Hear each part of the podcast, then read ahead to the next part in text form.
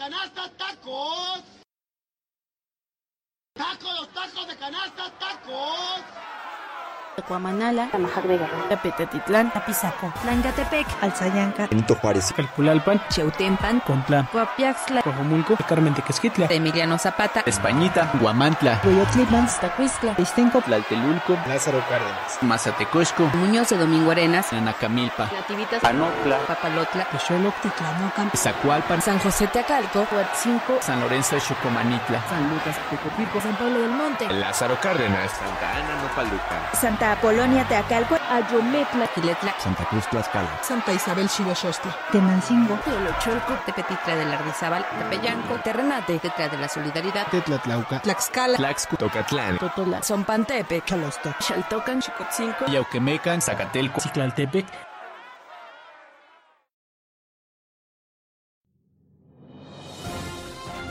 Hola, yo soy Camila y esto es Política de Canasta. Hola, yo soy Emilio y esto es Política de Canasta. Hola, soy Sheila Carmona y esto es Política de Canasta. Hola, yo soy Carlos y esto es Política de Canasta. Hola, yo soy Ana y esto es Política de Canasta. Hola, yo soy Eduardo y esto es Política de Canasta. Tacos, los tacos de canasta, tacos. Tacos, los tacos de canasta. Hola y sean bienvenidos a la primera grabación de Política de Canasta. Nosotros somos ¿Quién empezamos? Emilio, Emilio Guillermo del Razo, ¿cómo están? Mi nombre es Eugenia Camila Torres Corte, mucho gusto. Carlos Eduardo Espino Rubio, bienvenidos. Hola, yo soy Ana. Hola, ¿qué tal? Yo soy Shay. y yo, Emilio Martínez González. Eh, antes de empezar, queremos explicarles la dinámica, que es básicamente un programa entre amigos, que se trata de analizar la actualidad tanto de Tlaxcala como la incidencia que llega a tener en el mundo y en México, básicamente, ¿no? Y cada quien va a tener una noticia, la vamos a seleccionar, vamos a hablar acerca de eso. Y como madrina de este programa, empieza Sheila con su primera noticia. Pues muchas gracias. Eh, pues un gusto saludarlas a todas y a todos.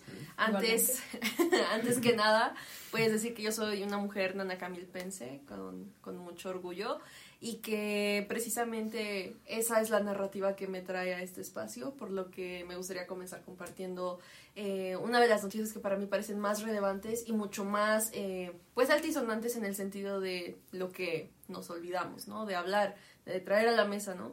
Eh, yo encontré una nota que, es decir, no es un hecho aislado, no es un caso que debamos olvidar y que se quede solamente en el pasado, eh, de precisamente cuál es la importancia que Nanacamilpa ha tenido para Tlaxcala, ¿no? Dentro de sus 60 municipios, Nanacamilpa ha tenido mayor relevancia por eh, lo llamativo que es el santuario de las luciérnagas y pues todos los alrededores.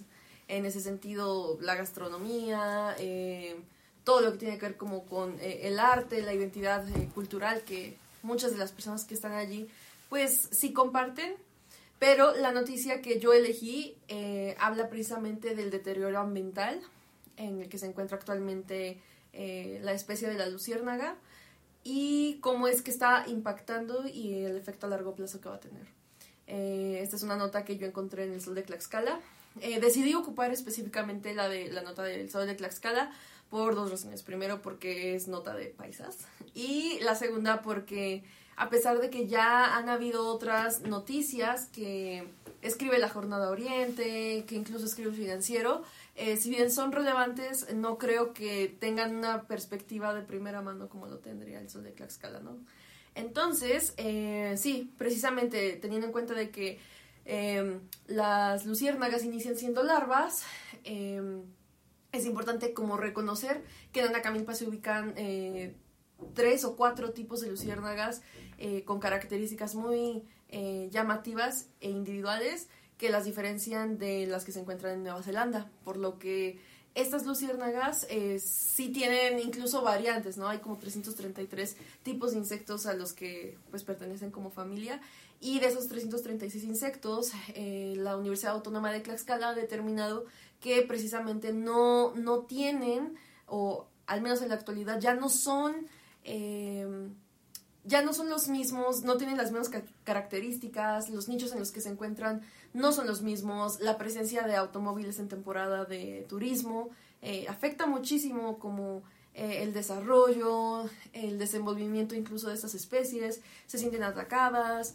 Eh, eh, es cierto que la humedad y los tiempos de lluvia atraen a las luciérnagas, pero también es cierto que, que hay un choque muy fuerte cuando esta, este, este, este clima que está alrededor de un bosque que se ubica precisamente en los alrededores de, de, montañas y de pues, colinas, pues se, se, ve muy amenazado y eso ha provocado de una u otra manera que las, eh, estas especies de luciérnagas se alejen, mueran y que no se reproduzcan, ¿no? Porque en realidad quienes vuelan son eh, luciérnagas eh, machos, ¿no? Las hembras son las que se encuentran en la tierra porque pues ahí está como todo el, el ritual de apareamiento, dejar huevecillos en la tierra, todo eso, todo ese proceso de gestación y de reproducción se ha visto pues muy amenazado y pues paradójicamente a pesar de que son seres que emiten luz, también se ven amenazadas por las luces que son ajenas a su propia naturaleza, ¿no? El hecho de que lleguen autobuses con cantidades importantes de personas, el hecho de que lleguen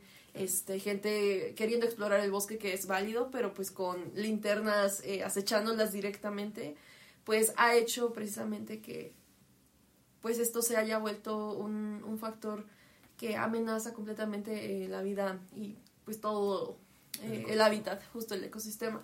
Entonces, pues esa es, esa es mi noticia. Creo que sí es muy importante traerla aquí. Más que otra cosa porque Nanacamipa no está reconocida como pueblo mágico como lo es Guamancla o, o Claxco, por ejemplo.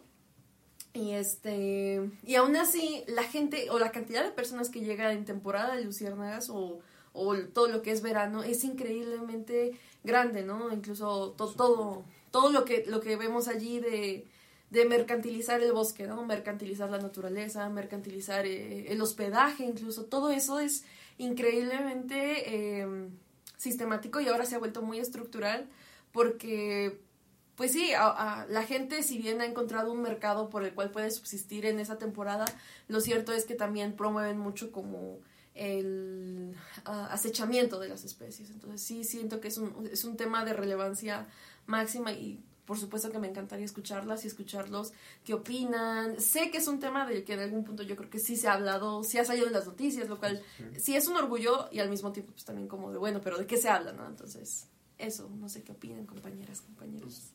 Me parece importante y curioso la mención que es que Camilpa no es pueblo mágico.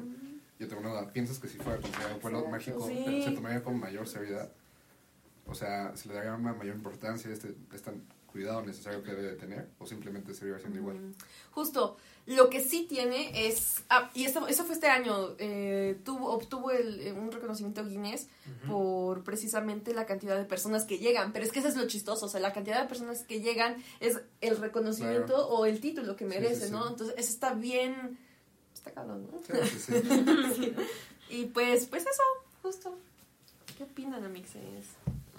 Eh, perdón, eh, yo estudio administración turística, justamente he tenido clases que hablamos específicamente de los pueblos mágicos. Tienes razón en el aspecto de decir de que Nanacamilpa en este caso recibe incluso más turistas que los dos pueblos mágicos. En este caso, y perdón la ignorancia que tengo sobre el tema, eh, ahí tú me puedes ayudar. Un pueblo mágico principalmente lo definen por cosas trascendentes a nivel histórico que han pasado en, en el lugar. En este caso, eh, a mí me parece muy importante tu noticia, porque cierto es que creo que como seres humanos, incluso en estos lugares que son naturales, debemos empezar a encontrar un balance entre lo comercial y entre lo natural. Y creo que desafortunadamente, por lo mismo de que muchos se están yendo directamente a lo comercial, están dejando de ver lo natural, pero lo natural es lo que les está dando el comercio. Por supuesto. Entonces a mí me parece muy interesante el punto que nos compartes sobre ese tema.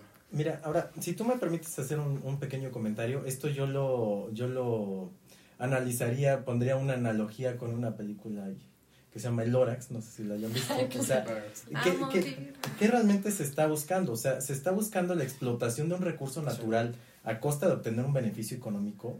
O sea, ¿realmente es eso lo que buscamos?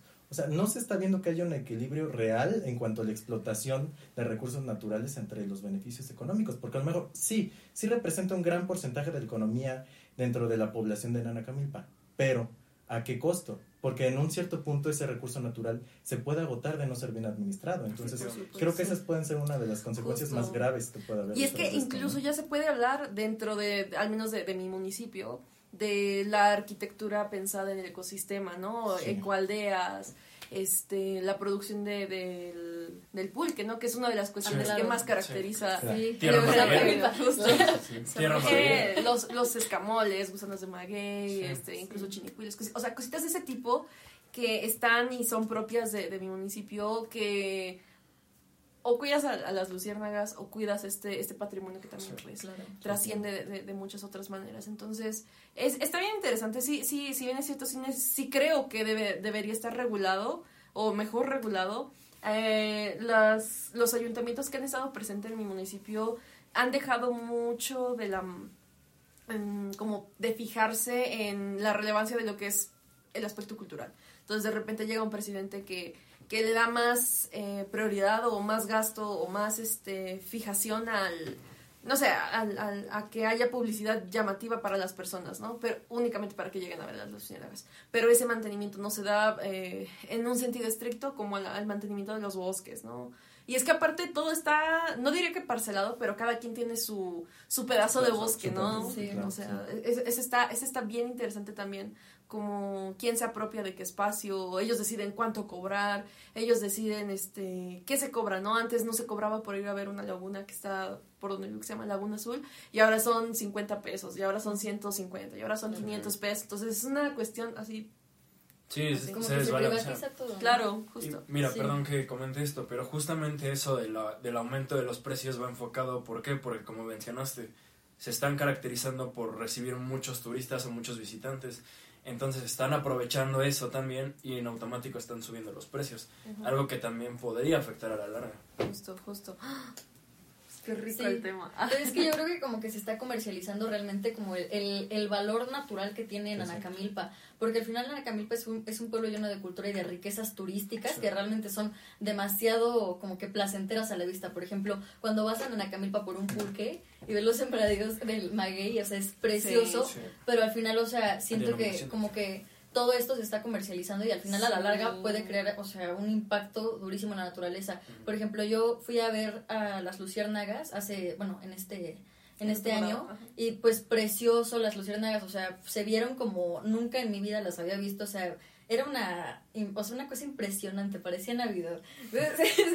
Pues, pero aún así lo que nos explicaba el guía era de que, pues, o sea, como que en los últimos años las luciérnagas habían estado como, por así decirlo, escondiendo y disminuyendo, precisamente por la gran cantidad de turistas que, que llegan y que, porque obviamente es, es, una maravilla, pero siento que como no está tan regulado y no está bien administrado la llegada de los turistas, incluso, por ejemplo, se podría hacer como que, no sé, de que tantos días, o sea, el máximo de turistas van a ser tantos, o sea, el máximo de, de autobuses que van a llegar van a ser tantos con tantos turistas, porque al final también la parte en la que en la que llegan tantos turistas, siento que afecta la, o sea, el respeto que uno le tiene a la naturaleza, porque por ejemplo, puedes llegar a ver incluso, o sea, cuando cuando vas a ver las luciérnagas que gente toma fotos con, con flash. A mí me enojaba que o sea, especificaron de que no flash, no, no ruidos altos, no solo por porque, o sea, haces que la la lucierna se ponga como que muy nerviosa y como que impides su, su proceso de aparamiento, de, entonces también de apareamiento. Entonces siento que, o sea, también es por el respeto que uno le debe de tener al, al espectáculo natural que está viendo. Y creo que pues no, no se está regulando bien eso. Ahora, si me lo permiten también, creo que gran parte de este problema proviene de que han sido los ayuntamientos quienes se han encargado de la promoción turística de esto. Ahora, porque ¿Por qué estaría mal, a mi juicio? Porque no está, vaya, ni siquiera está dentro de sus funciones el tema turístico, o sea, ni el tema ambiental. Si nosotros revisamos en lo que se basa en los ayuntamientos, si nos vamos al 115 constitucional, o sea, no habla absolutamente nada ni de turismo, ni de recursos naturales, porque es un tema que no le compete al municipio. Entonces, al no estar regulado, al no estar bien capacitado un, ayuntamiento para este tipo de, de, promoción turística, de administración de recursos ambientales, pues claro que obviamente va a haber un descontrol tremendo y creo que es lo que ha venido sucediendo. Sin embargo, si tienen regidoras y regidores que se dedican a llevar a cabo programas específicos para llevar a cabo acciones muy concretas, como ahora podríamos decir, ah, derechos humanos, derechos para la mujer, perspectiva de género. Y si bien en la Camilpa sí existe una comisión de turismo. Sí existe. O sea, y eso, eso, eso es algo que, que no es de ayer ni de hace una, de, de hace... ¿Una administración? Sí, de hace una administración. Ya, ya tiene, creo que de 2012, o sea, es una cuestión que se ha ido incrementando paulatinamente, pero lo cierto es que me sorprende que ya que se, que se veía como que en, en épocas navideñas cuando yo era chiquita llegaban hasta mi casa. Ahorita yo tengo que bajar al bosque, tengo que adentrarme al bosque y pagar encima, ¿no? Como para este, estar como viviendo la experiencia, ¿no? La experiencia donde yo nací. Eh, perdón, yo iba a comentar justamente algo como lo que comentó Camila. Eh, yo en una clase que se llama Turismo Sustentable justamente hablamos específicamente de ecoturismo y de cosas naturales específicamente. En este caso creo que como seres humanos sí debemos entender que nosotros somos parte, más bien, sí, nosotros somos parte de la naturaleza, no la naturaleza de nosotros. Claro. Nosotros vivimos literalmente en la casa de la naturaleza. Sí. Muchas personas desafortunadamente piensan que porque ven mucho campo, muchos árboles, les pertenece a ellos, cuando no es Claro. así. Entonces desde ahí debemos empezar, desde lo moral tal vez, o yo sí los invitaría, tanto a ustedes como a los que nos están escuchando, a que entendamos eso, porque pues todo tiene, toda acción hay una reacción. Claro. Y si no nos damos cuenta y no nos percatamos del daño que le estamos haciendo, el día de mañana, Sí. que ya ese día de mañana ya es hoy, nos estamos dando golpes de cabeza. Bueno, es que si me permiten, siento que desde, o sea, desde la revolución industrial y desde muchas cosas que han pasado en, en nuestra, en nuestra historia, siento que hemos vuelto a la naturaleza como un objeto, un objeto que le pertenece al ser humano, cuando realmente, o sea, nosotros no somos dueños de la naturaleza, no somos dueños de los recursos naturales, o sea, simplemente somos, o sea, unos invitados en esta tierra que, o sea, que llegamos y que no debemos de, de hacer como que o sea, bueno, como que hacer de la naturaleza un objeto y algo que nos pertenece. Y en el fondo, o sea, bueno, hacer, por ejemplo, lo que nos platicabas de, del lago. El haber privatizado el lago, esa, bueno, es, es esta apropiación que tiene el ser humano de hacer como que esta parte, o sea, ya es mía y pues yo voy a cobrar porque porque la gente entre cuando tú lo que decías tú hace unos momentos o sea cuando eras chiquita eso no pasaba incluso lo, lo que nos menciona sobre sobre que tú en tu casa todavía puedas llegar a ver este espectáculo natural o sea en estos momentos ya no es posible porque se ha reducido tanto la población de luciérnagas a causa de muchísimas cosas por ejemplo del del crecimiento comercial que ha tenido Nanacamilpa, eso igual ha influido porque pues la población aumenta, las, o sea, las personas que llegan aumenta demasiado gracias al turismo. Entonces, siento que esto igual ha hecho que el que la luciérnaga se sienta como o sea, como que, o sea, hecha a un lado, desplazada, Sí. exacto. Entonces, pues, Sí, sí, no. justo. Pues yo no soy pelada en realidad con la mercantilización de las cosas. No. Porque, pues, es, al final del día es, es un modo de producción y los modos Claro. de producción Sí. nos han ayudado a avanzar de alguna manera. Lo que cierto. estoy eh, como muy en contra es de la sobreexplotación que se le ha hecho, ¿no? Sí. Sobre todo a, a- a todo este, este espacio que es un hábitat que, para empezar, no debería pertenecer a nadie, sino a todos. y a todos. De hecho, Eso es muy cierto. perdón, es similar, bueno, lo que nos estás platicando lo puedo relacionar un poco con lo que pasó con en su momento con la mariposa monarca. Claro. O sea, llegó el punto donde Sí, la gente literal entraba y veía las mariposas muertas en el piso por lo mismo. Sí, claro, Sí, claro. claro. Ay, no, pues qué hermosa noticia. Ah. Muchas gracias, gente. Ah, gracias Por cuestiones de tiempo, Shade se nos tiene que ir. Gracias, Shay. Gracias, Shay. Aplausos, aplausos. Ya, estamos de Estamos de nuevo. regreso. Estamos de regreso, sí. después de este breve espacio publicitario, ¿qué Efectivamente. quieren que ponga en la edición? Este. Que- Hay que promocionar, yo, bueno, no sé, pero se me acaba de ocurrir, hay que promocionar un lugar así, o una, un artesano, un lugar, Ah, sí. en Ah, sí. Tlaxcala. Ah, yo iba a Sí. decir- Ay, La claro. grabo. No, no, vamos a promocionar. Iba a decir Rack. Starbucks. No, no, no. Este, Mallet. bueno, yo creo que es la primera Sundra. vez, Sondra.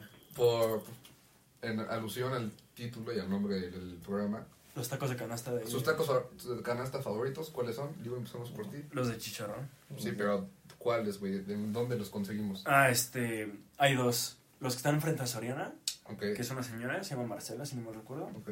Y los que están atrás de Correos. Ok, Soriana Cotlán. Soriana, perdón, sí. Yo creo que los de correos todos estamos de acuerdo que Los de son los correos, icónicos. definitivamente. Pero Ana, no sé si tú sepas otro lugar de tacos. Pues es que a mí no me gustan los tacos, pero porque una vez, o sea, sí me encantaban y en la prepa los comía mucho. Y llegaba un señor a venderlos Ah, sí, afuera de pues, la prepa. sí, sí, sí. Y una vez me compré muchos con mis amigas. Nos encontramos un billete de 200 y le dijimos, ¿cuánto con por 200 pesos? Toda la canasta, no, casi, ¿no? casi. No, pues obviamente Comiste mucho. No, nos cayeron pésimo, pésimo, sí, no, muchísimo. y desde ahí les tengo respeto. en, eso, en aquellos tiempos. Pero sí, como Sí, pero no es como que diga, ah, voy a buscarme unos tacos de canasta. Pero es por eso. Pero ya está. Emilio. Em, mira, mis favoritos son los de chicharrón y los que están enfrente del DIF estatal, que están en la plaza. No es la de la Constitución, es la, la que está en el Añadón. Ándale. ¿Dónde está qué, perdón?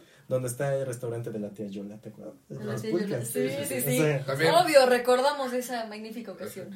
¿Camos tus tacos favoritos? Ah, enfrente de Correos y mis favoritos los de papa, siempre con boing de mango. Ah, es que Yo recomiendo los que están enfrente de What, no, creo que es la rectoría.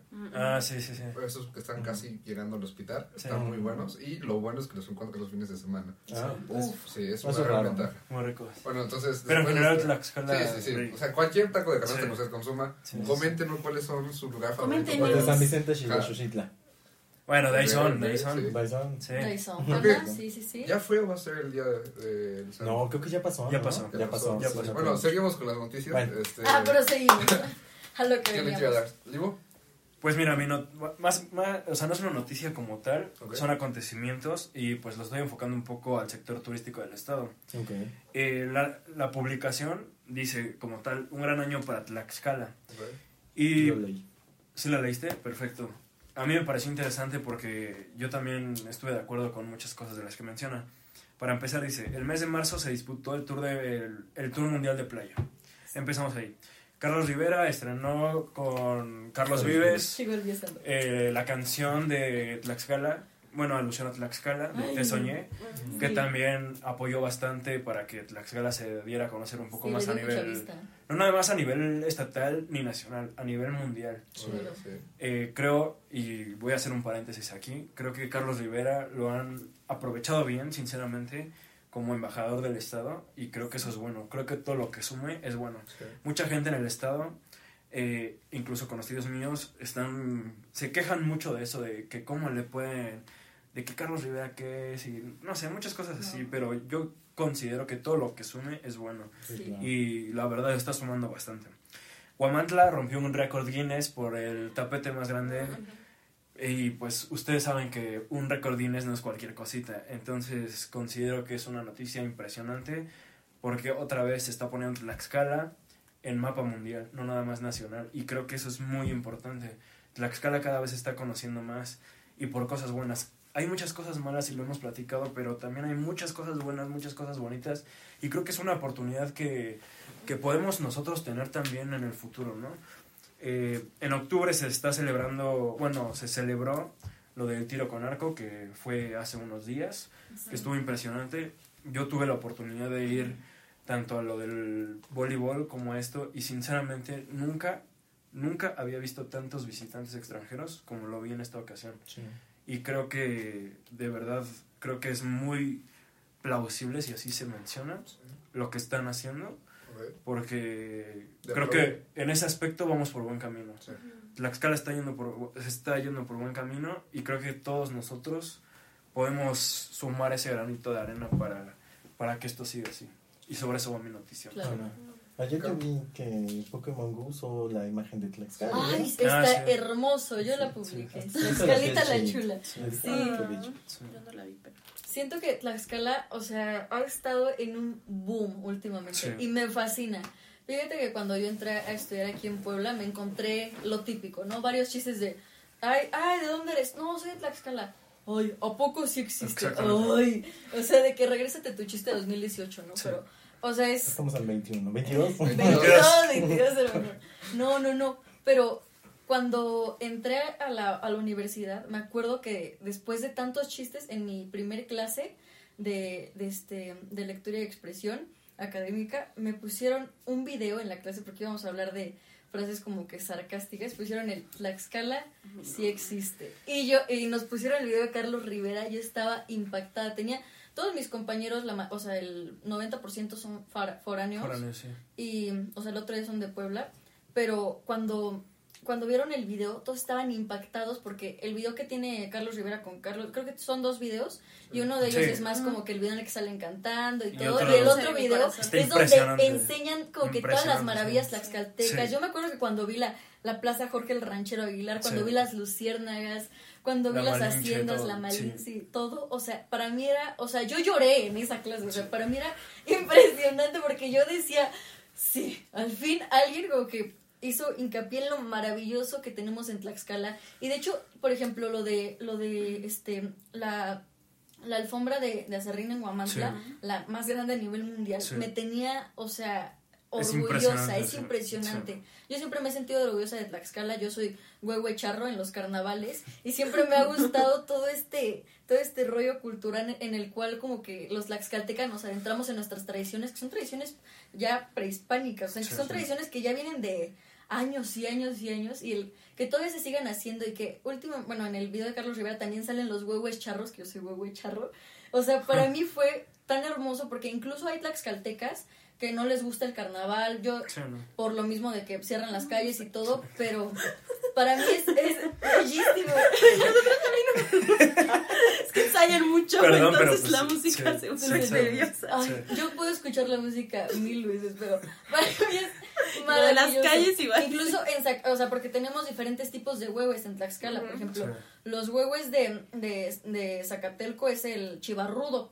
Entonces, el chivarrudo es de que se ponen un chivo de madera y bailan y todo, y bueno, lo tienen entre las piernas con pieles, Ah, en sí. las, este, en- bueno, pieles de chaparre, bueno, chaparreras de piel, y el huehue charro, o sea, por ejemplo, el movimiento que tiene que tienen los huehues en Panotla, que es todo una cultura, o sea, tienen mitines que todo el año están trabajando en los trajes Sí. para sacarlos justo cuando es el carnaval. Así y el- Son carísimos. Son carísimos, trajes. o sea... Por la elaboración. Sí, es claro. impresionante. Por ejemplo, un día platicaba yo con una persona que tiene su, su local ahí en, ahí en Panotla, que uno de los, de los, este, de los penachos que tenían para el huehue charro costaba 50 mil pesos. Sí, son caros, Porque tienen este, diferentes tipos de plumas, incluso plumas de pavo real. Y todas las, este, las capas son tejidas a mano con lentejuela. O Sí. sea, es, es un- una cosa artesanal Es una padrísima. O sea, es, es una maravilla lo que tenemos en Tlaxcala. Así y el es. hecho de que ha estado tan sonado últimamente, de que apenas salió el kiosco en la foto de los Pokémon, siento que es Ah, sí, algo sí. que le ha dado tantas maravillas a Tlaxcala. Y el hecho de que Carlos Rivera sea embajador, siento que es algo que lo ha beneficiado,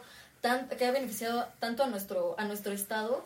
Y hay gente que no sabía que Carlos Rivera era de Tlaxcala hasta que sacó sus videos. Hasta que sacó el de Regrésame mi corazón, la Sí. canción que tiene ahorita con Carlos Vives. Y siento que ha sido una maravilla. Justa- perdón, justamente hace un par de meses tuve la oportunidad de entrevistar a la secretaria de Turismo, a la licenciada Josefina Rodríguez Zamora. Sí. Y ella me mencionó algo que yo sí lo he notado. Ellos aprovecharon de cierta manera eh, las burlas o lo negativo del Estado Sí. para convertirlo en una oportunidad increíble. Como mencionaste, el Tlaxcala sí existe. Sí. Todos sabemos que Tlaxcala sí existe, pero vámonos más allá hacia lo hacia las palabras. Con todo esto que, que hemos hecho, y digo que hemos hecho como, como sociedad, de darle la vuelta a esas burlas de aquí en la universidad, que suele pasar mucho de que ¿a poco sí existe? ¿A poco no existe? O sea, la gente se está dando cuenta de la oportunidad que tiene Tlaxcala Claro. y creo que yo también, como les dije hace rato, yo sí los invito a que nos sentamos orgullosos de dónde somos, porque de verdad creo que muchos lugares, para empezar México es increíble, es Sí. muy diverso, pero muchos estados quisieran tener muchas cosas que nosotros en Tlaxcala tenemos y que creo que debemos empezar a aprovechar para precisamente dar a conocer a la gente, porque creo que ya debemos de, de parar en esas guerras de, ay, Puebla, Tlaxcala, al final de cuentas todos somos mexicanos Claro. y creo que todos vamos sobre el mismo rumbo, ¿no? Sí, todos somos parte del ombligo. Así de es. Pues mira, yo nada más retomo una frase que dijo Carlos Rivera, que decía que Tlaxcala es tan mágico que allá afuera hay gente que cree que no existe, Así que es. se me hizo una gran frase, la verdad. Entonces, creo que sí es una gran oportunidad para nuestro estado y que se le esté publicitando de esta manera. Así es. Creo que se está haciendo bien de alguna manera. No sé qué, creo que hay factores externos, la verdad. O sea, no pienso que sea un logro meramente del gobierno, pero siento que como que los astros se nos alinearon, ¿saben? Sí, o sea, sí. verdaderamente siento que hay factores detrás de eso externos. Eh, perdón, eh, sí, o sea, no es como tal un logro del gobierno, pero se está trabajando. Entonces, yo lo voy a decir así, creo que últimamente, bueno, en la, en la última década tal vez, se quedó un poco olvidado esa parte de la promoción, de la divulgación del Estado. Sí. Y creo que se está aprovechando muy bien. O sea, incluso vámonos a los meses septiembre, octubre, noviembre y diciembre. Cuando pasan por el centro histórico, qué bonito se ve. Sí, ha cambiado o sea, mucho. cómo... Eso no se veía antes, sinceramente. Es que antes el centro estaba bien olvidado. Bueno, yo me acuerdo que el ayuntamiento pasado tenía el centro sin iluminación, en verdad lo tenían muy descuidado. Y no es como que apoye totalmente ahorita, ¿no? A la administración Sí, de este momento. Pero sí he notado un cambio en lo cultural Sí. como muy grande y algo que a mí me gusta mucho decirle a mis compañeros que son de aquí, que eh, son de otros estados, y cuando a veces van a Tlaxcala porque está muy cerca me dicen, ¿a dónde voy? Eh, yo les recomiendo siempre que vayan al museo que ahí está por correos, el MAT, porque es reciente, pero no muchos van, pero está precioso en verdad. Y yo he ido muchas veces porque está cerca y también porque van cambiando de exposiciones, pero hay una que es siempre está ahí y es de la colección de cartas de Frida Kahlo. Entonces Ya. imagínense tener cerca de nosotros algo tan preciado, algo tan valioso, Sí. porque pues Frida es exponente eh, de la cultura mexicana internacionalmente. Entonces, Sí. pues ver esas cartas eh, tan cerca y más porque el museo es gratis, entonces, y también muy bonito. Entonces, Sí. todo eso creo que Creo que ha beneficiado demasiado. Bueno, también quería hacer este una pequeña corrección, a- una corrección hace rato. No es el, el municipio de Panotla, es el municipio de Papalotla. Ah, bien, sí, sí. sí, una pequeña confusión. Yo, yo quisiera, para eso estamos en política de canasta, problematizar un poco más allá de esto, porque si bien lo está yendo, digamos, moderadamente bien a nivel turístico, o sea, estamos contando con números bastante buenos para lo que es Tlaxcala. Me parece que ayer estuvo en una entrevista el actual presidente municipal de Tlaxcala, Jorge Corichi, el cual mencionaba este, este tipo de actividades turísticas, ¿no? Independientemente de la gestión que ahorita se está llevando en el municipio de Tlaxcala, es decir, en la capital, que Sí. como ustedes saben normalmente es de vamos a Puebla, pues vamos a los arcos de Puebla que es en el centro. Vamos a Tlaxcala, vamos al centro de Sí, Tlaxcala. al centro histórico. Sí. O sea, la capital a nivel nacional, por lo menos lo que es México, tiene un gran peso lo que significa cada uno de los arcos. Así es. El problema que yo le encuentro es que, ok, pues ya llegó la gente, pero la gente que seguimos acá en Tlaxcala es como de que, pues sí, está padre que tengamos un torneo de, de, De voleibol, tiro con arco, de boli, que la feria ya debe estar, lo que ustedes quieran, pero pues hay números que no nos avalan esta capacidad de poder seguir siendo unos referentes si no trabajamos sobre eso. O sea, ahorita ya tenemos la publicidad, sea por factores externos, sea por una correcta administración, sea por lo que sea, Sí. ya estamos en el mapa. Ahora tenemos que trabajar para Mantenerlos. mantenernos Sí. acá, Y no solo los que vengan, sino nosotros que te- estemos en la tranquilidad de que ahorita que va a ser la feria, no, pues vamos a la feria, vamos al palenque, ¿no? Sí, que es nuestro sí. caso. Es, Vamos a tener, vamos a trabajar en esa seguridad de, si yo voy a salir a las 3, 4 de la mañana, que yo tenga la certeza de que desde que salgo del palenque hasta que llego a mi coche y después de ahí a mi casa, pues me pueda ir con toda la tranquilidad, obviamente no estando alcoholizado, pero que los actores externos a nosotros funcionen y funcionen bien. Claro. Yo creo que ese es un riesgo del turismo, justamente la inseguridad. Creo que Tlaxcala no es tan inseguro. Obviamente me gustaría que fuera mucho más seguro. Yo como mujer siento que todavía lo siento a lo mejor La más. tranquilidad, ¿no? siento esta tranquilidad. Pero bueno, no, no nos desviemos tanto a la cuestión de género. Pero siento que, aunque Tlaxcala no es el lugar más seguro, si tomamos otros referentes del país, todavía no estamos tan mal. Podríamos estar mejor, sí. Sí, claro. Sí, pero claro. sí veo como Es de los este menos riesgo. inseguros. Exactamente, No, no pero... es más seguro, sino de y eso que inseguros. creo que todos hemos sido víctimas en algún momento de algún Sí. acto como de un delito, Algún ¿no? factor de inseguridad. Y lo normalizamos tanto que es como, "Mm, pues ya, no pasó a mayores, fue algo material, pero no debería pasarle a nadie Sí, no. en cualquier momento. No, porque también eso queda en la experiencia y creo que es algo en, en el sector turístico. Nosotros cuando visitamos un lugar, pues al final de, de esa visita nos quedamos con una experiencia y puede ser amarga o puede ser muy bonita. Entonces creo que la idea es que las personas que visiten el estado pues se vayan con esa idea de que se sintieron bien, de que estuvieron a gusto. Y algo que mencionaste tú y que creo que es importante también y que hace mucha falta en el estado es cuestión de infraestructura. Desafortunadamente, la verdad yo no he visto ningún No. ningún avance en infraestructura. Simplemente desde las calles, que Sí, están sí, llenas de baches, de verdad no sé qué se está haciendo ahí, y perdón que lo diga así, pero creo que hace falta demasiado trabajo, porque pues al final de cuentas eso sí va a depender mucho de cuánta gente va a venir. Porque incluso los visitantes dicen, es que está todo feo porque pues, las calles, o se me Sí. ponchó una llanta y cómo le hago. O sea, de verdad creo que se debe, se está haciendo bien las cosas, pero en esta parte. Pero creo que debemos mantenerlos también con otras cosas que son pequeños detalles, pero que esos pequeños detalles valen para decisiones importantes. Sí, claro, porque ahorita, o sea, como que la, o sea, la visibilización como de Tlaxcala es muy buena, pero realmente en infraestructura estamos, mal. pues, mal. Sí, o sea, sí, sí. yo creo que se deben de mejorar muchísimas cosas porque sí tenemos grandes maravillas y cosas impresionantes, pero que a veces se llegan como a invisibilizar, como por el hecho de que, por ejemplo, no pueden llegar hasta Tlaxcala o, o cuando pasan por una calle, pues llegan a una calle con baches, como que ese tipo de cosas son pequeños detalles, pero que realmente son demasiado importantes. Sí, valen, valen demasiado. Valen Ahí les va. Simplemente pongamos en contexto. Imaginemos que somos de Puebla, ¿no? Que somos Ok. la ciudad más cercana, o Hidalgo, Ciudad de México, Estado de México, lo que ustedes. No. No me digas, no quiero ser de pueblo. Bueno, sí. Orgullosamente no. Polémica. Polémica. Pero, pues, No, si de no, repente... ¿De Puebla? ¿O sí? ¿No? Pues, Supongo que no van a haber personas de Puebla. Ay, no. Me gustaría que, que nuestros amigos nos vieran, nos Sí, apoyaran, no. nos compartieran. Bueno, todos admitimos Sí. que los poblanos a veces Caen son un poquito difíciles, pero bueno, Mamón. no todos, no hay que generalizar, no todos. Tres de cada diez, no. Tres de cada diez. Por 10 de cada 3. A lo que voy A lo es... que vas, a lo que vas. De repente, no sé, salgo yo que uso más Instagram o Twitter. Ah, no mames. Carlos Rivera está con una canción de Tlaxcala, vamos a escucharla. Ah, me gustó la canción. Ah, no inventes, en el portal de Pokémon sale uno de los, bueno, el kiosco principal de Tlaxcala, de la Sí. capital, qué padre. No inventes una final de tiro con arco. Pero de repente llegan noticias como la que nos va a comentar Emilio, que es como que, híjole, entonces Tlaxcala sí o no. Emilio, Sí. no sé si Adelante. nos gustaría comentar esta Ah. noticia. Perfecto. Pues fíjense que hace un par de días, de hecho hace una semana precisamente, se suscita que viene en donde vivo, fíjate, a 50 metros de mi casa, Ah. eh, viene un coche tipo Volkswagen Golf, color rojito, ¿no? Se, se dice ¿Placas? que viene...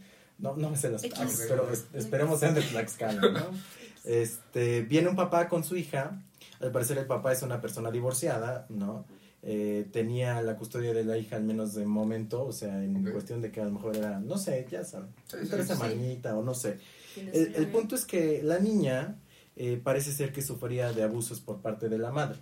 Entonces, por ese tema había un, un problemita en cuanto al papá y la mamá. Entonces, el señor va manejando con su hija y lo que sucede es que la madre lo- lo- los intercepta. Eh, el esposo de la mujer amaga al señor con una pistola y secuestra literalmente a la hija, ¿no? Entonces es una situación que se ha dado y realmente fue bastante polémico, bastante eh, sonado en las redes sociales, no solamente a nivel estatal, sino a nivel nacional. Y esto realmente, ¿qué nos hace reflejar? Que tenemos instituciones quebrantadas, que tenemos una Comisión Estatal de Derechos Humanos que no está actuando, porque hay que decirlo, cuando no está actuando un gobierno, deben actuar los factores externos, las instituciones autónomas, ¿no? Sí. Las que deben ser ajenas al gobierno. Y se está reflejando que no está siendo así, entonces para mí esto evidencia una gran falta al Estado de Derecho, una gran falta en cuanto a instituciones sólidas y en cuanto a los derechos humanos que tenemos en el Estado. Sí. Este, bueno, pues yo quería hacer como que un comentario sobre esto. Siento que es, o sea, es una barbarie lo que, lo que sucedió, incluso, bueno, por el, el simple hecho de que tu propia, bueno, la propia familia de, de esta pequeña la, la haya secuestrado. Y madre. el, bueno, a mí se me, me hace mucho ruido la accesibilidad que se tiene al uso de armas. Claro. Y el hecho de que cualquier persona pueda poseer un Sí, arma, muy- o sea, de manera ilegal, obviamente. Sí, claro. Pero creo que, o sea, es, es una barbaridad, es un hecho de impunidad tan fuerte que existe incluso en el estado de Tlaxcala. Sí. O sea, y que de verdad, o sea, siento que es hace una, no sé, como una, un punto como que muy grande en, en esto que tenemos en Tlaxcala, que es, o sea, que es la impunidad y la, y la injusticia que se tiene como que ante, ante este tipo de situaciones, porque qué tan fácil es para un tlaxcalteca o para un mexicano, o sea, conseguir un arma y después de esto, o sea, Sí, como hacer si fuera un como- juguete. como si fuera un juguete sí, sí. y hacer un acto de, de este calibre. Por ejemplo, yo no, o sea, algo que, que leí, bueno, que medio, bueno, que pude observar en, en las notas es que, o sea, la, la, bueno, los abogados de la madre, lo que se habló en los medios fue que la madre como que quería tener a la niña, pero, o sea, o sea, el Estado no se lo permitía, pero yo siento que el Estado, el Estado prioriza mucho que las mujeres tengan a los hijos siempre y como para que esto no pase, la, o sea, la mujer debe estar como que en una condición muy, muy baja económicamente o psicológicamente, entonces por eso se le otorga a los padres. Y creo que esto fue más como que una, un, o sea, confirmar el hecho de que, Sí. De, de la negligencia que tenemos, por ejemplo, en nuestros, en nuestros, ser- o sea, como que servidores públicos y en nuestras instituciones de seguridad y todo, porque qué tan, qué tan fácil es, es cometer un acto como este luz y más día. a plena luz del día, o sea, La fue algo tan cínico. Sí, sí, sí. Algo tan Sí. cínico. ¿Y vos? No, pues, o sea, en términos generales estoy sorprendido porque, como ustedes bien mencionan, a plena luz del día y dejando de eso, o sea, creo que voy a ser un poco reflexivo de la deshumanización que estamos viviendo en la actualidad. Sí. O sea, sinceramente creo que nos estamos convirtiendo en algo negro de la vida. Entonces, Sí. debemos reflexionar en eso, ¿no? De cómo podemos nosotros, incluso como estudiantes, y creo que es otra invitación que les hago, o sea, desde su posición, cómo podemos ayudar a los demás, cómo podemos pensar sobre nuestra sociedad, porque muchas personas dicen, no, pues es que pasó, está bien, lo leí, pero si desde ahí empezamos a dudar de eso o empezamos a decir, no, es que ya pasó, pues estuvo lejos o, bueno, fue al lado de mi casa, pues ya, ¿no? Ya pasó. O sea, creo que... Cuidado. No, a lo que voy, o sea, creo Sí, que a- todos debemos estar conscientes de lo que está pasando Claro. y creo que debemos tratar de, pues, de cambiar esa, esas ideas o, o esos sentimientos que tenemos de, ay, bueno, ya pasó. Sí, o sea, modo". normalizarlo. Sí, también hay muy poca empatía en cuanto a que Exa- "Así a mí no me exacto. pasa, pero le pasa a alguien más. No hay problema. Sí. Mientras no me pasa a mí. no, sí. Pero que- cuando te pasa es cuando caes en la cuenta de lo grave que está la situación. Así es. Y también me pongo a pensar, en este caso, la menor de edad, todo lo que está viviendo, ¿no? Toda la violencia emocional, psicológica, Sí, todo no. este abuso que le está tocando vivir y también se debe a lo que decías, ¿no? Que no hay instituciones sólidas y pues deberían funcionar para qué? Pues para proteger a estos menores y para proteger a estas nuevas generaciones, porque es algo que se necesita urgentemente.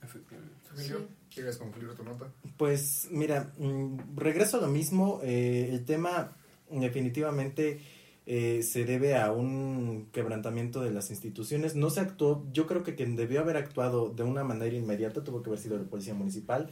Vimos una evidente falta de la policía municipal, vimos que no hubo ningún actuar, la menor salió del estado por lo que parece, creo que ya está localizada, sin embargo, al momento que sucede no hubo un actuar inmediato, entonces esto nos habla claramente de instituciones que están eh, prácticamente quebrantadas, que no actúan de forma eficiente.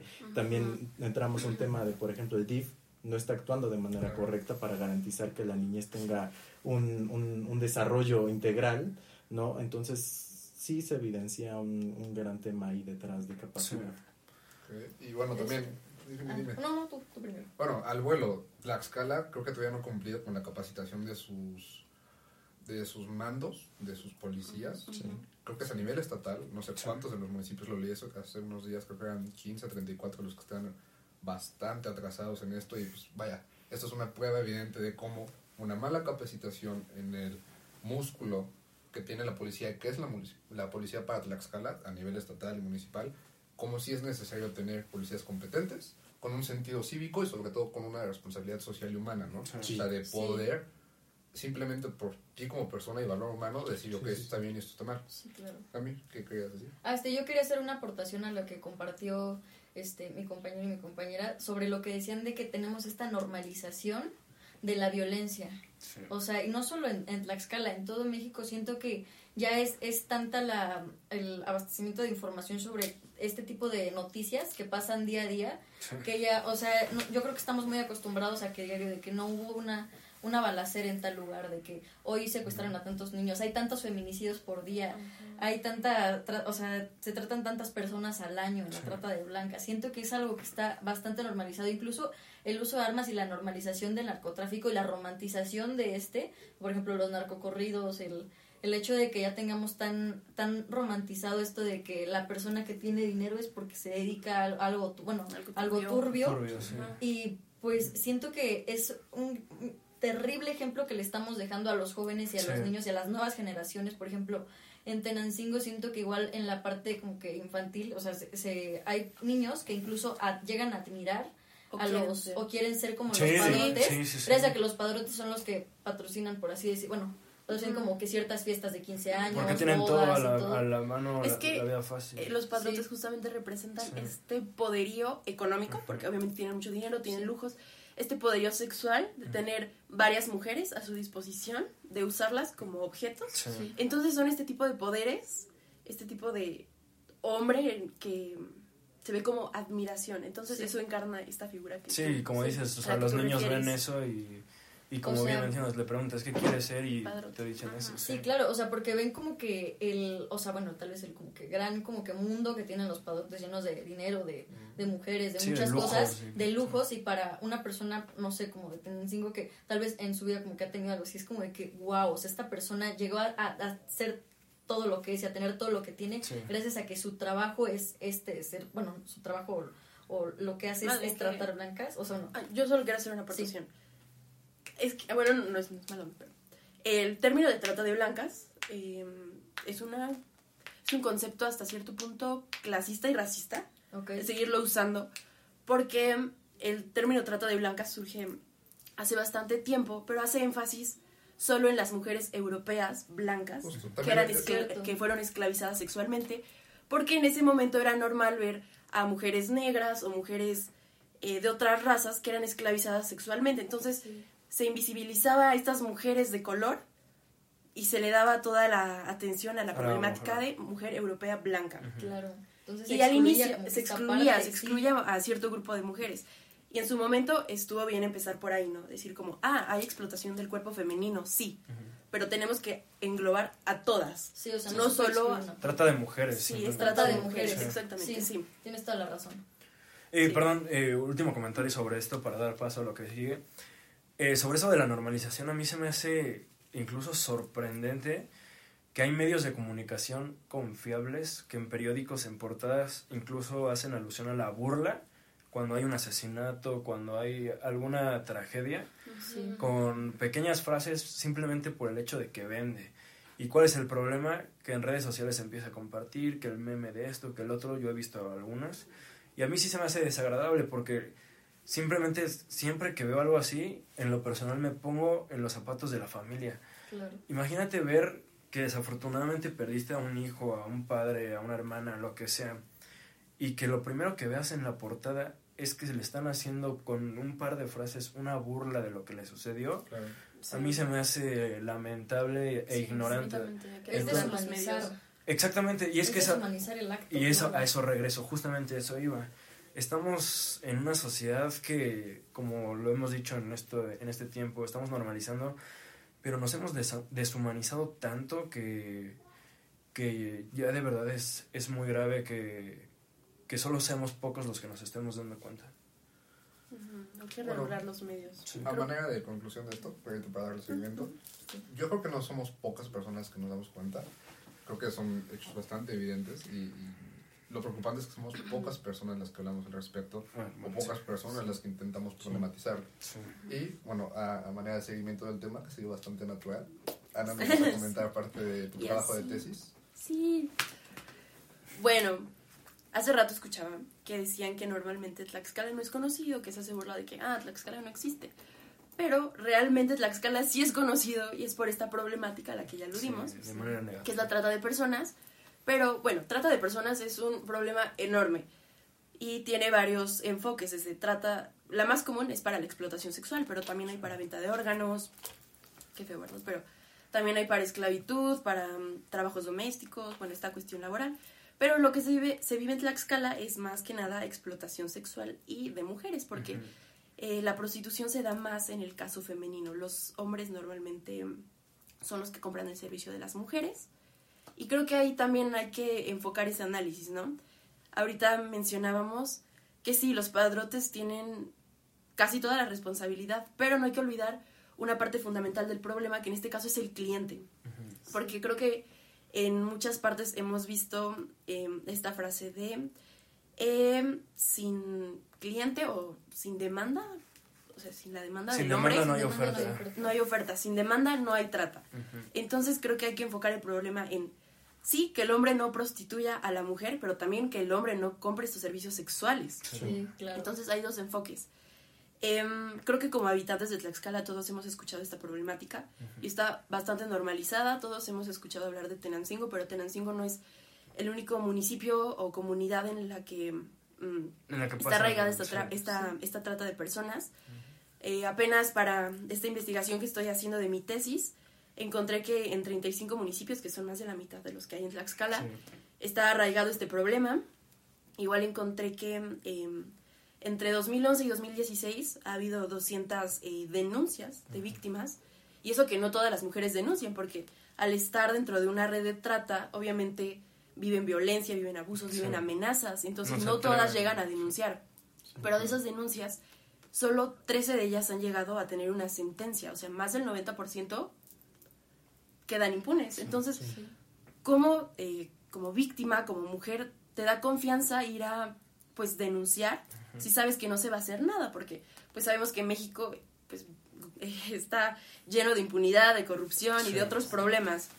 Y también he encontrado que eh, pues estas autoridades que supuestamente son las que tienen que velar por la seguridad de la sociedad, de su comunidad, están, están inmersas dentro de esta red de trata Em, encontré en algunos casos que policías, que regidores, que incluso eh, presidentes municipales, pues son conocidos por, ser tratantes o por tener vínculos con, con estas con estas redes. Entonces también, no sé, a mí me preocupa mucho que no se le esté dando un tratamiento a la problemática. Creo que em, lo que se ha logrado en materia de aprobación de leyes, de eh, elaboración de diagnósticos, de modelos para prevenir la trata en escuelas, en las comunidades, se ha hecho más por esta participación ciudadana, por esta, eh, por esta preocupación, pero pues de nosotros, no de las autoridades, porque las autoridades hasta cierto punto se benefician económicamente del negocio. Entonces, esta presión social es la que ha puesto, bueno, ha puesto sobre la mesa eh, el problema pero pues nada más sería eso, ¿no? Comentar que no tenemos que olvidar que la escala es cuna de, la trata. Que hay muchos, eh, muchas investigaciones que nos hablan del problema. Incluso en YouTube hay un eh, documental que creo que, no sé si lo han escuchado, que se llama De Tenancingo a Nueva York. Es bien famoso y te muestra todo este recorrido que hacen eh, las mujeres y cómo eh, las venden, bueno, venden sus servicios en, en Estados Unidos. Entonces, sí, obviamente tienen tiempo, es, es muy recomendable que lo vean. Es algo extenso, pero te abre mucho el, panorama, de lo que está pasando y creo que ninguna mujer, ni siquiera una, debería ser explotada sexualmente, ninguna. Eh, y pues eso, nada más decir que, que no puede legitimarse una práctica tan inhumana y eso. No sé qué opinen. Perdón, yo solo quiero comentar eh, que lo he escuchado que a manera de celebración, que a mí se me hace, o sea, de verdad, no sé, hasta se siente raro que a manera de celebración lo digan como, ha disminuido.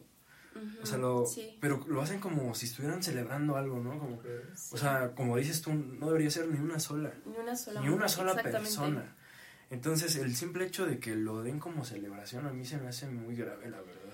Y aparte porque Tlaxcala es un estado muy pequeño. Sí. Y yo también veía el dato, eh, no, es, no es muy reciente el dato, pero deja entrever la gravedad de la situación. Fue hace aproximadamente 10 años que en Tenancingo había aproximadamente una población de 10.000 habitantes. Y de esos 10.000, 1.000 eran padrotes. O sea, ¿qué representa esta cifra para nosotros? Y todavía las autoridades salen a decir, no, pues he escuchado que dicen, no somos la autoridad competente. Sí, y creo que todos conocemos, hace rato lo hablábamos fuera de la grabación, que de una u otra forma hemos escuchado en nuestro contexto cercano que alguien es, se dedica a esta actividad y no se le hace nada. Entonces es, es, lo mismo, no, no sé en este caso quién podría ser la autoridad competente para pues ya erradicar totalmente esto, pero... Pues es que incluso, perdón que vuelva a comentar, eh, en, en sí en todos los delitos la autoridad pues sinceramente no hace nada y por eso como mencionó mi compañero, mucha gente ya no se atreve a denunciar porque dice, por más que me vaya a parar a perder tiempo, no van a hacer nada. Entonces, mejor lo dejamos así y por lo mismo de la impunidad, pues estas personas se ven con la libertad de hacer todas estas cosas que, como nos comentaste tú también, pues al final no les van a hacer nada. Entonces eso sí es muy grave porque es el ciclo, es, el ciclo, y en lugar de ir disminuyendo, esto va aumentando y esto está, eso es muy grave, creo. Okay. Bueno, no creo, es muy grave. Sí, es, es evidente la gravedad Sí. del asunto. La... Claro. Se quedan en evidencia dos cosas. ¿Qué tan grave es y qué tan ignorado está por... Claro. No solo por las autoridades competentes o no, que también está otra clasificación y otro programa casi totalmente que nos podemos llevar en eso, que es, bueno, pues sí es municipio, pero también está el estatal, pero también tenemos la Guardia Nacional, pero también está el ejército. O sea, yo creo que... Todo mal. Sí, cuando hay tantas cosas tan sabidas, Sí. hay pocas cosas por decir y muchísimas cosas por hacer. Y eso es tarea no solo de nosotros, sociedad civil, porque creo que al menos nuestra generación, y eso es lo que me siento orgulloso, que muchas veces se nos tilda de generación de cristal o generación débil. Eh, pues yo he visto compañeras, a, a gente de nuestra edad, tanto mujeres como hombres- ir a manifestarse, ir y participar, ir y hacerse notar. Creo que este tipo de espacios nace a causa de eso, ¿no? Sí. Política de Canasta es un proyecto que busca no solo decirte lo que ya sabes, sino hacerte ver por qué es tan importante que si aún lo sabes, por qué no ha cambiado la cosa, ¿no? Sí. Y bueno, creo que no hay nada más que decir de esto. Pasamos a la noticia de Cami. Bueno, pues yo quería comentarles sobre esta noticia que, que estuve investigando sobre la candidat bueno, la precandidatura de Beatriz Paredes hacia la presidencia de la República, que ahorita, bueno, es lo que es lo que la, la señora Beatriz Paredes expresó en, en el Parlamento priista es que ella busca y busca como humildemente como que ca- este ser candidata a la presidencia, bueno, a, a la presidencia de la República por Sí. parte del PRI. Y como lo, bueno, como lo expresa la, la revista Forbes, o sea, esta, o sea, esta, esta, bueno, Precandidata. precandidata, Este- Esta corcholata. bueno, que también no estoy tan de acuerdo con el término corcholata, pero No digamos... me vas a decir que porque se tiran a la basura. No, no, no, no, no, ¿qué No, pasó? no, no. De No, acuerdo. no, no, sí, sí, sí, ya me interrumpimos. expresó que, este, que ella busca ser parte, bueno, este, buscar la candidatura a la presidencia y que México ya necesita una presidenta que sea mujer. Y siento que la trayectoria política de esta persona es, es bastante grande. Siento que, bueno, como les decía, Forbes- Forbes es una veterana política con una gran trayectoria desde que fue gobernadora. Entonces, Además sí, muy joven, ¿eh? muy joven, ¿eh? De O sea, y la 34. primer- nuestra primera gobernadora mujer en el Ay, estado yo de pensé que ahorita yo no, pues ya no tanto, pero. pero, cada sí. No. En Pero su- en su- pues yo siento que era demasiado importante mencionarlo porque al final siento que es una, una visibilización de del el poder que tiene, bueno, el, el poder tlaxcalteca en, mu- en muchos lados Sí. y de la gran, impor- eh, la gran importancia y el peso que tienen nuestros políticos en, en la República. A mí me gustaría escuchar la opinión, en este caso, dos personas en específico, que es tanto Emilio, que estudia una licenciatura abogada, o bueno, Mejor dicho, relacionada. relacionada, mejor a temas políticos, Sí. y pues Ana que estudia ciencias políticas y administración pública. Sí, me encantaría escucharlos. No sé quién quiere empezar. Vale, vale. Mira, creo que es un punto bien importante ver qué tanto capital tiene Beatriz Paredes como política. Eh, yo veo tres candidatos fuertes dentro del... Bueno, cuatro contando a Alito, pero híjole. Alito, tenemos Beatriz Paredes, Claudia Ruiz Macier y a mi gusto, el mejor, este, este hombre de la Madrid, Enrique de la Madrid, se me hace un buen, buen perfil dentro del PRI. Ahora, ¿por qué menciono lo del capital político de Beatriz? Recordemos que Beatriz Paredes fue candidata a la, a la jefatura de gobierno en el 2006 en la Ciudad de México. Eh, pierde, obviamente, en ese caso ganó Marcelo Ebrard. Eh, y nuevamente vuelve a intentar ser candidata a la jefatura de gobierno en el 2012 y nuevamente la volvió a perder. Con Mancera.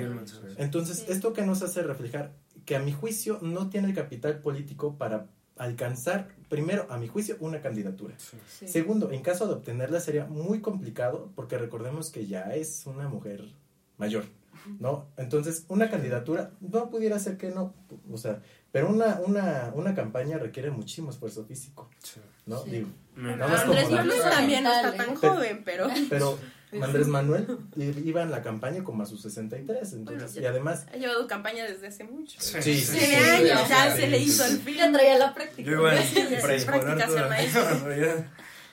pero entonces sí siento que es un punto a analizar qué tanto capital político le va a dar a Beatriz. Sí. Creo que pudiera ser buen perfil, sin embargo no soy muy afín eh, a Beatriz Paredes. Yo siento que sí trae buen capital, pero se ha logrado posicionar durante 30 años de la Cámara de Diputados a las senadoras, de las de senadores a la de diputados.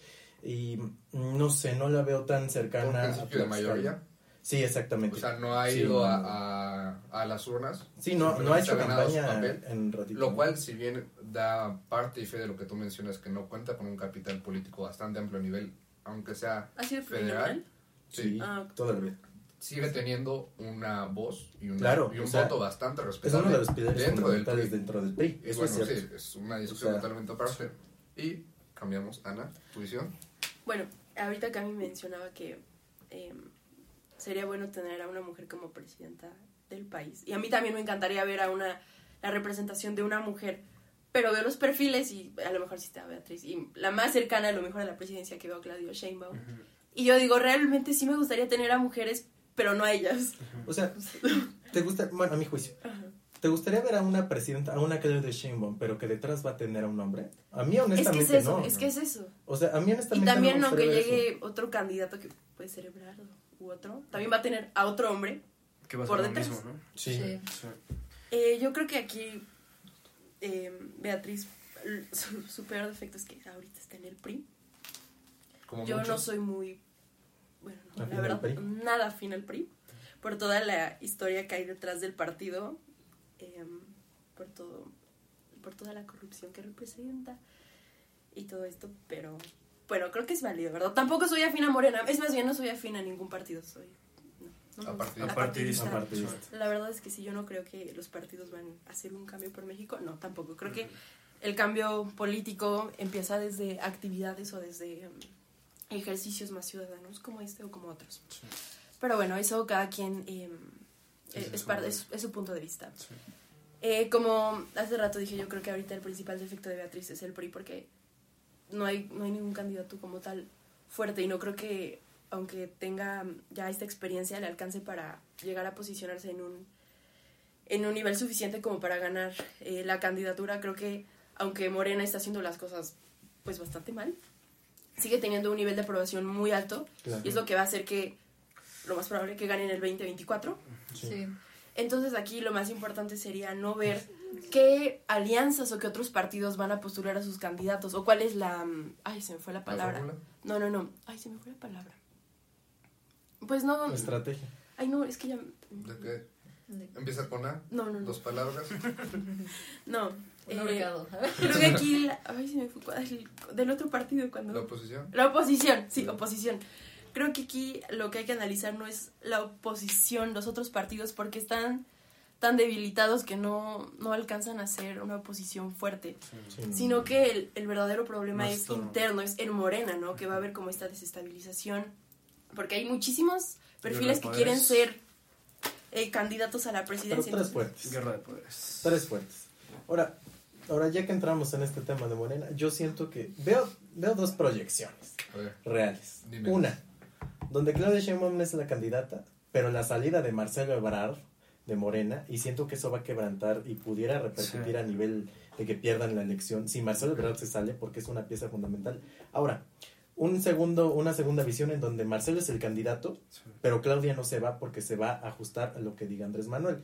Eso, yo creo que si ese es el caso, sí ganan la presidencia. Pero si Marcelo se sale, en este caso de Morena, Se va a generar, sí, se va a desestabilizar y va a ser un capital político para la oposición o para quien sea que diga Marcelo, vente para acá, acá te, papacho- te apapachamos, ¿no? Sí, lo, Sí. va a ser el hombre fuerte.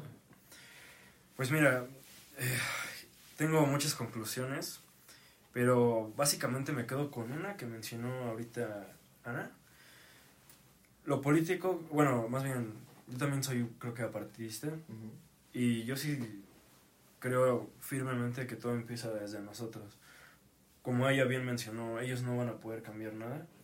Por lo mismo que mi compañera mencionó, saltan de un lugar a otro y de otro a otro y de otro a otro. Entonces, al final no se llega a ningún lado. Entonces, yo sí soy consciente y hablo de manera personal que todo empieza desde nuestras acciones Sí. y de cómo vamos educando a nuestros hijos, a nuestros sobrinos y cómo podemos entre, entre sociedad construir una red de, pues, de camino justo, equitativo, porque yo me quedo con eso, o sea, sinceramente lo político a mí no me gusta, lo voy a mencionar así, por lo mismo de que brincan y brincan y brincan y se echan la culpa y se echan la bolita y que el compadre y que la comadre y que esto y no se llega a nada, entonces es desgastante. Yo sé que hay que hablar de esto porque creo que es importante, pero no sé, yo estoy en esa en ese parámetro.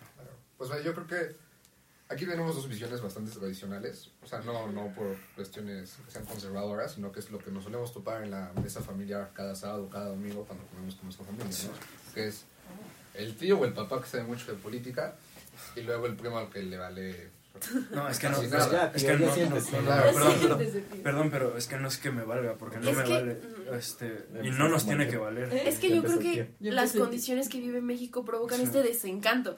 y es que si no se hace nada por cambiar este desencanto, pues la misma población se aleja, ya no participa, genera apatía, exactamente. Pero pues la verdad es que no, pues, culpa tienen sí, personas que nos representan. Sí, no, no es que me valga porque no, porque cada persona tiene, en su palabra tiene mucha fuerza. Y cuando se vota, un solo voto cambia muchas cosas. O sea, yo pienso que es muy importante que salgan a votar.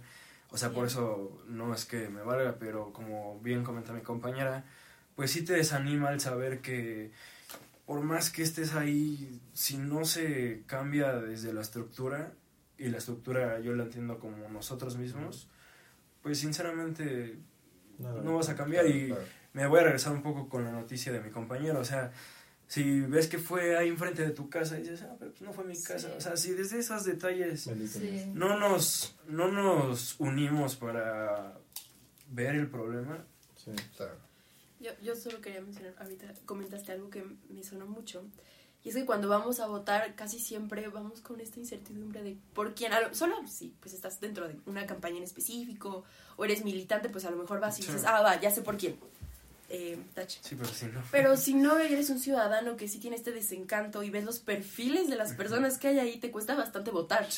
Y en tu primera elección te cuesta y ves aquí la hoja y dices, ¿por quién? Pues por el menos peor. O sea, siempre es el menos peor. Sí, Porque no hay, no hay opciones, la verdad. O son los mismos, como dices, que se van intercambiando. Sí, o sí, son perfiles. Que suele pasar algo así. ¿Tienes algo que decir? No, no, no. Ah, bueno, ya nada más para pasar a, a lo que sea mi noticia. Ah, sí, cierto. y, y, justo más que noticia, más que pregunta, tengo un comentario. Más que un comentario. Porque, porque este tipo de ejercicio a nivel nacional es bastante fácil para nosotros, por lo menos que estamos medio entrados en el tema.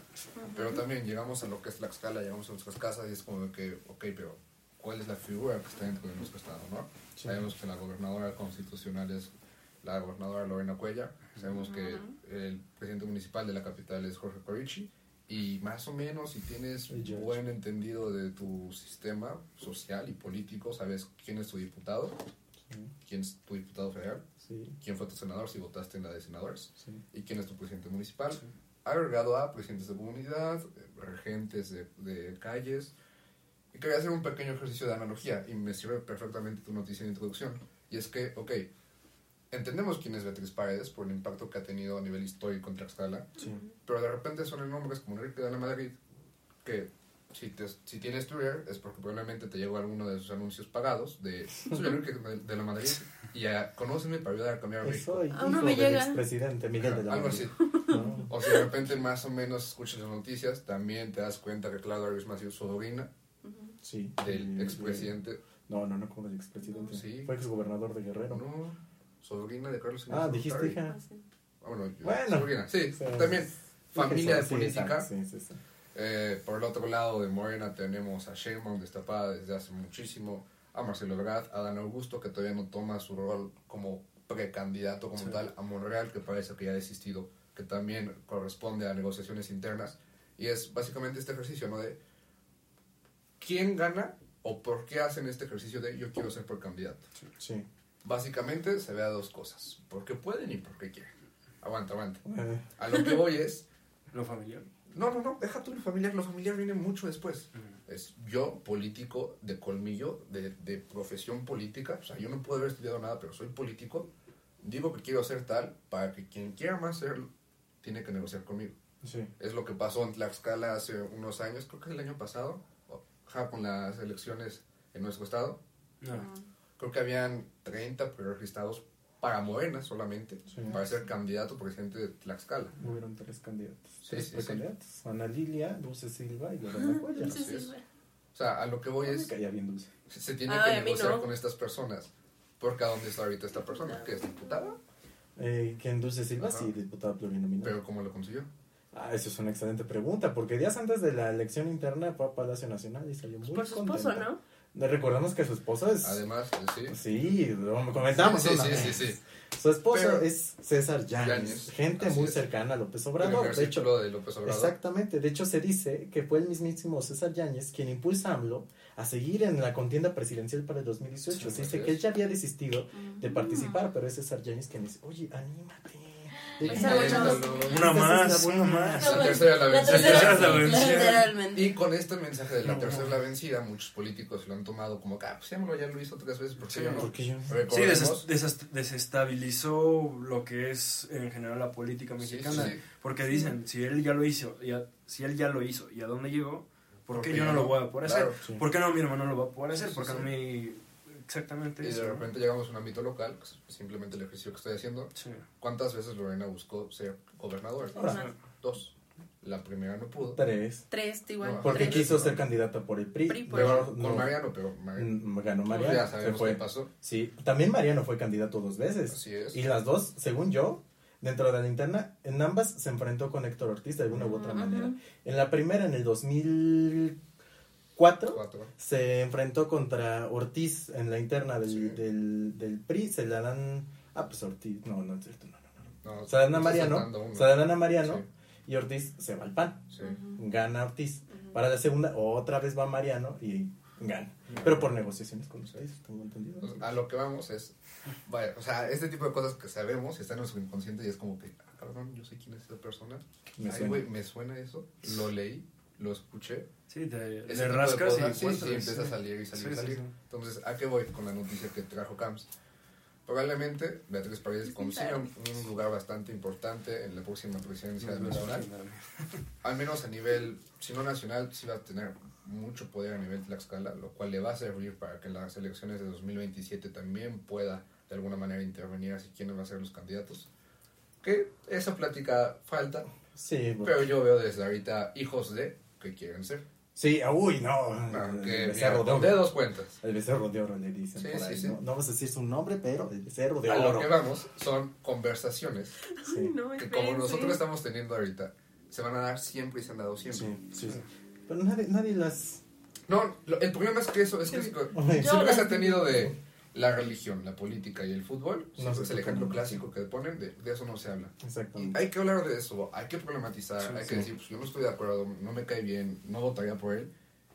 Simplemente Sin problemas, sin temor de que te fuera a pasar algo a ti. desde la declaratoria que acaban de hacer Livo, Ana y a la cual yo suscribo, soy totalmente partidista, no encuentro en ningún partido político el más mínimo respaldo, ni social, ni moral, ni acciones políticas que me puedan Sí. representar mínimamente como persona. ¿El verde tampoco? Menos.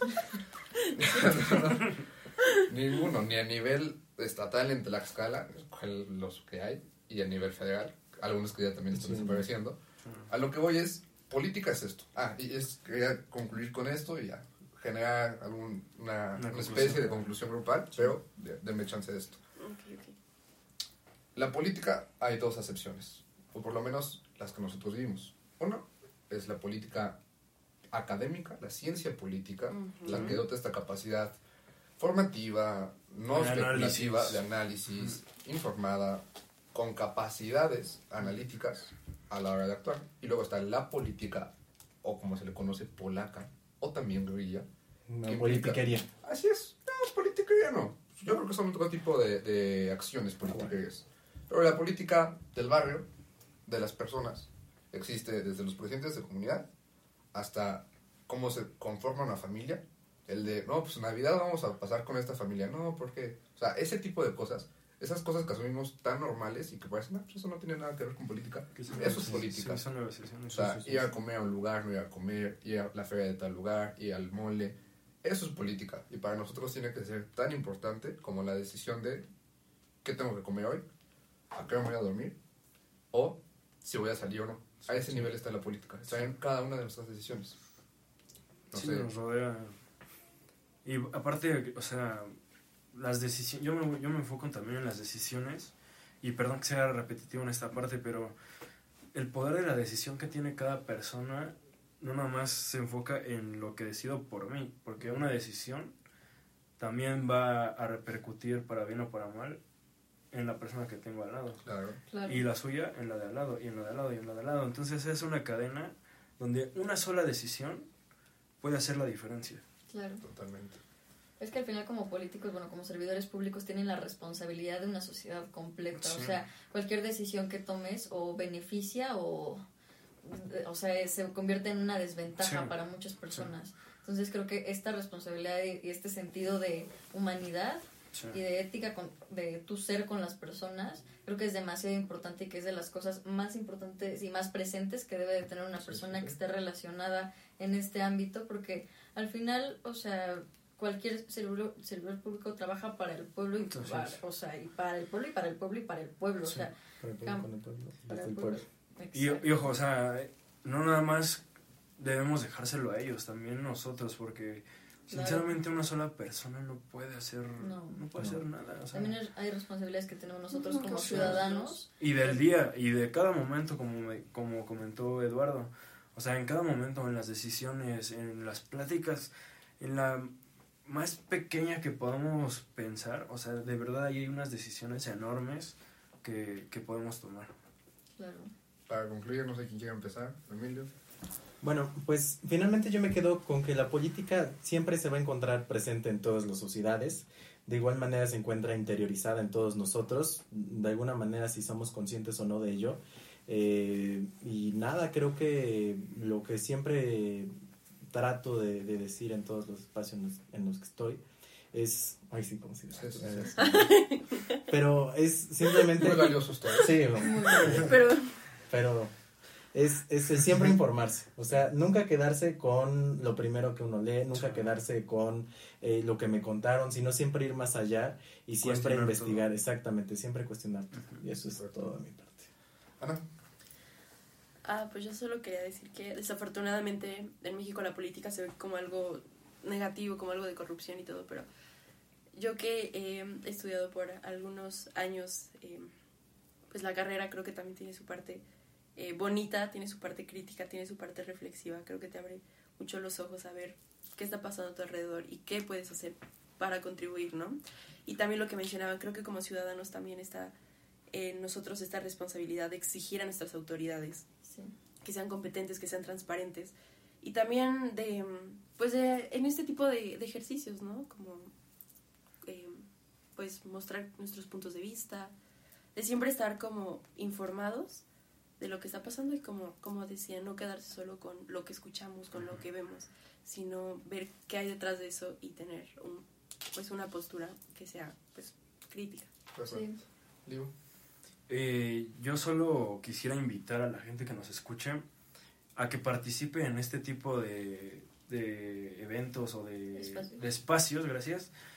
Porque tal vez no estemos de acuerdo en algunas cosas, tal vez nos moleste, o bueno, no, no nos moleste, sino que pues sí, no estemos de acuerdo en lo que alguien dice. Pero al final de cuentas, ya analizándolo bien, esto nos sirve a todos. Y esto, trasladan, trasladarlo allá, también les puede servir para mucho.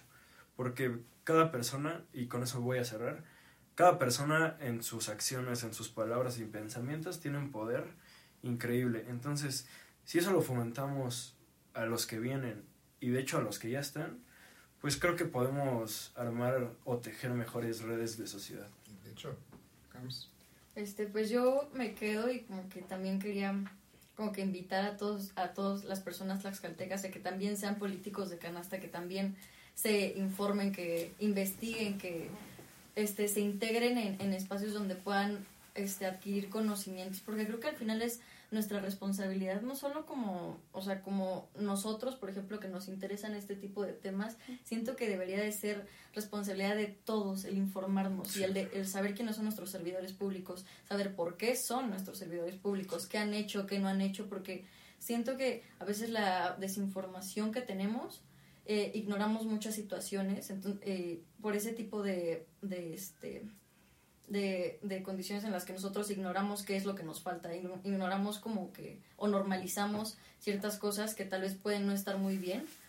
Siento que precisamente por eso hemos como que hecho a un lado la política de nuestras vidas y como que es de que, ay, pues, ¿para qué salir a votar si siempre es lo mismo? Ay, ¿para qué hablar de esto si todo el mundo ya lo sabe? O, ay, pero tal persona hace esto ya sabemos que es así, entonces ya no le decimos nada. Siento que no, eso no debe de ser y siento que este tipo de espacios y nosotros como jóvenes tenemos la responsabilidad de ser esta nueva generación, como lo decimos yo como mucho orgullo, soy generación de cristal, yo sí me ofendo de cosas, yo sí digo, esto no está bien, tenemos que cambiarlo, yo sí protesto, yo sí, hablo, yo, sí, me comunico, yo sí me enojo, a mí sí me causa dolor las injusticias, a mí sí me causa enojo que no se le esté dando visibilización o no se esté problematizando tal cosa. Siento que es nuestra responsabilidad como jóvenes pasar este conocimiento y hablar, y no solo como jóvenes, sino como sociedad, es nuestro deber decir que no nos gusta y hacer que las cosas sean como deben de ser, el exigirle a nuestros gobiernos y a nuestros servidores que hagan su trabajo y que ayuden a que nuestra sociedad sea mejor. Y como ciudadanos creo que tenemos la responsabilidad de no ser eso de lo que tanto nos quejamos y de, por ejemplo, esta parte humana de, o sea, veo que existe un problema, veo que alguien, no sé, alguna mujer tiene miedo de levantar una denuncia, la ayudo, de que, no sé, o sea, el simple hecho de amar eh, bueno, no amar, o sea, de ayudar al, al prójimo, de ayudarnos como ciudadanos, siento que también es... Sí, exacto, ser para los demás y siempre tener con nosotros esta ética y esta moral de ayudar a las personas y de ser una sociedad que se ayude y que se apoye y que siempre va a buscar que se haga justicia y que todos vivamos una vida justa. Sí. De manera de conclusión, eh, agradecer su valioso tiempo Gracias. Tanto ustedes que lo están viendo ya como a nivel personal, Livo, sabes todo el cariño que te tengo. Gracias, gracias, gracias. Esperar que encontrar en ustedes el apoyo que nosotros, la traducción del apoyo y la pasión que nosotros le estamos poniendo a este proyecto. Ahorita Sheila se tuvo que ir por cuestiones de, tiempo, pero también eso, eso es ser político de canasta, como dijo Camps, es, ok, me doy tiempo para poder participar en un espacio así, pero también tengo que prepararme para que el día de mañana, cuando yo salga de la licenciatura, cuando a mí me toque la oportunidad que me toque, poder demostrar y decir todo aquello que yo dije en algún momento, ahorita lo estoy comprobando. y ahorita lo estoy poniendo en práctica. Sí. Eh, nada, política de canasta es esto, es un espacio de discusión, de debate, de confrontación, de aprendizaje, de, aprendizaje, de comedia, de lo que ustedes quieran. Pero a nivel personal, si, si pudiera pedirles algo, tanto ustedes como a las personas que nos ven, es no están de acuerdo. O sea, yo creo que es el mejor consejo que se le puede dar a alguien. Si tienes... Cuestionen todo. Ajá, cuestionate siéntete porque tienes la libertad de decir, no, no estoy de acuerdo. Oye, ¿qué opinas? No. Ya sea con sus familiares, con sus profesores, con lo que ustedes manden, siempre tienen la capacidad de decir no. ¿Por qué? Porque después de esa capacidad de decir no, está la obligación de decir por qué. Es, no, no voy a votar por X, por esto y esto y esto. Sí, yo apoyo esto por estas razones. Porque el espíritu que le hemos puesto a esta primera grabación es una evidencia de lo que pueden ser seis jóvenes, que ahorita somos cinco, y de lo que va a ser y seguir siendo a nivel, al menos, unos pequeños políticos de canasta. Muchas gracias. Muchas gracias.